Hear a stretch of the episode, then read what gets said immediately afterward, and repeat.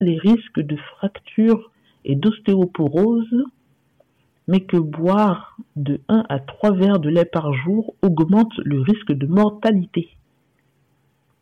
Augmente le risque de mortalité.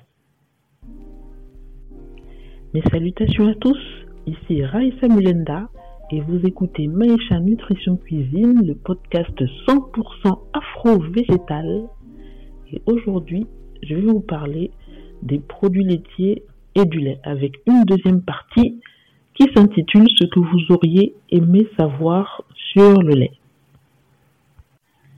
J'ai décidé de faire une deuxième partie sur tout ce que vous auriez aimé savoir sur le lait? après avoir fait un petit sondage sur les réseaux sociaux de Meisha Nutrition Cuisine et il y a eu quelques demandes en faveur d'un deuxième épisode sur ce sujet.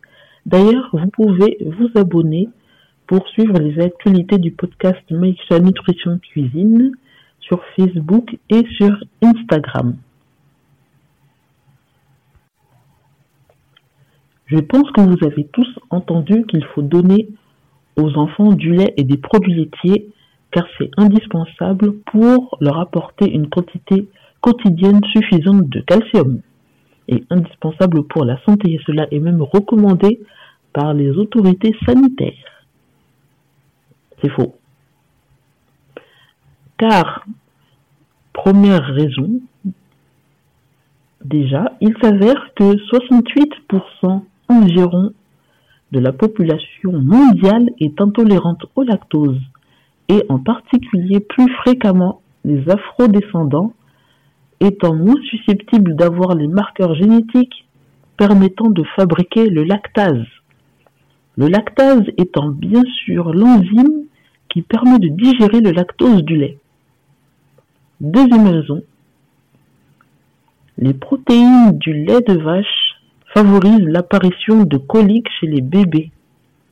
À l'été, lorsque la mère consomme du lait, autant que chez ceux nourris au lait infantile maternisé, entre parenthèses à base de lait de vache, rappelons-le, selon une étude observée sur des bébés de 2 à 12 mois. La première erreur, qui est souvent encouragée par les industries laitières, est d'associer automatiquement le lait avec le calcium. Les enfants ont besoin de calcium pour bien grandir.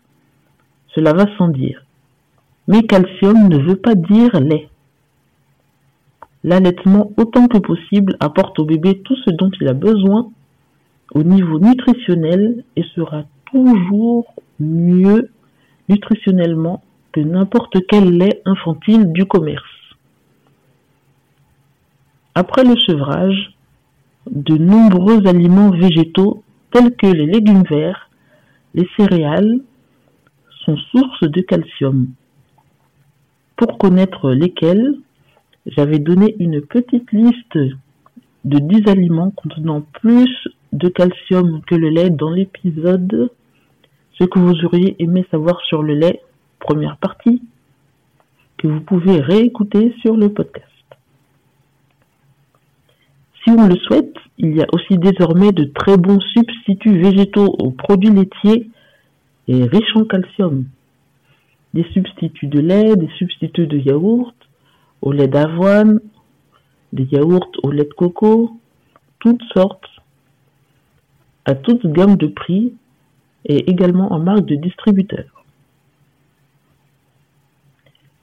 Petite note, les traditions anciennes africaines n'incluait pas la consommation de lait pour la très grande majorité, et pourtant le nombre de fractures osseuses n'y était ni alarmant ni également important.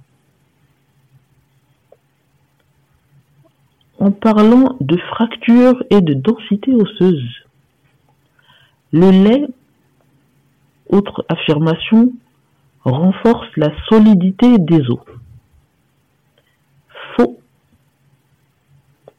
Une étude menée sur 96 000 personnes durant leur adolescence, entre 13 ans et 18 ans, a révélé que la consommation régulière, c'est-à-dire un verre de lait de 240 millilitres par jour n'a aucun effet préventif contre les fractures de la hanche à l'âge adulte. Mais il y a plus.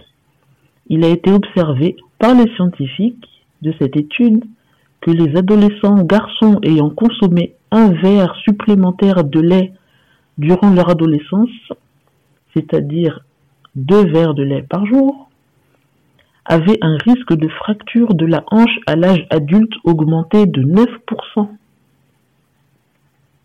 Une autre étude menée en Suède sur plus de 60 000 femmes et 45 000 hommes révèle que non seulement augmenter la consommation de lait ne réduit pas les risques de fracture et d'ostéoporose, mais que boire de 1 à 3 verres de lait par jour augmente le risque de mortalité.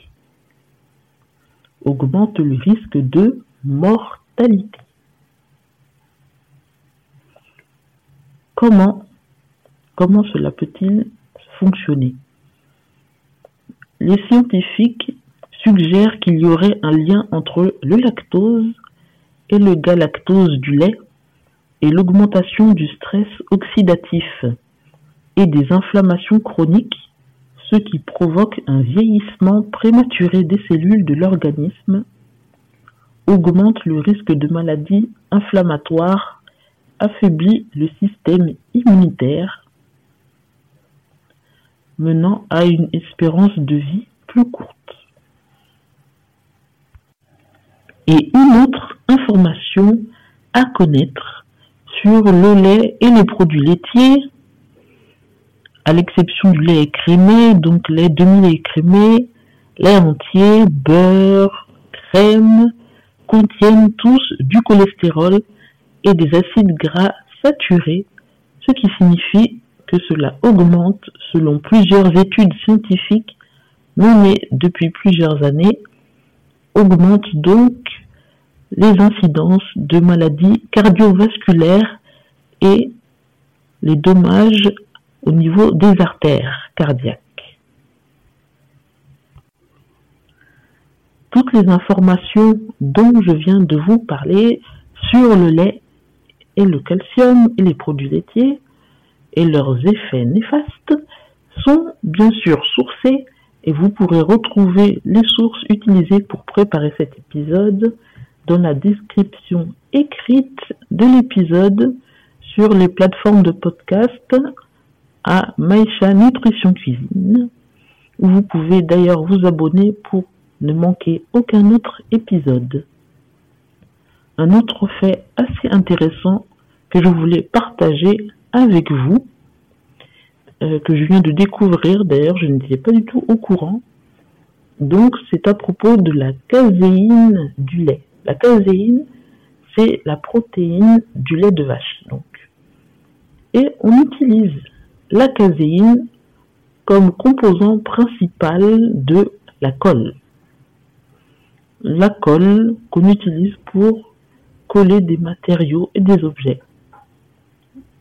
La même caséine qui se trouve dans le lait. J'ai découvert ça en faisant mes recherches et trouvé ça quand même assez, comment dirais-je, assez troublant.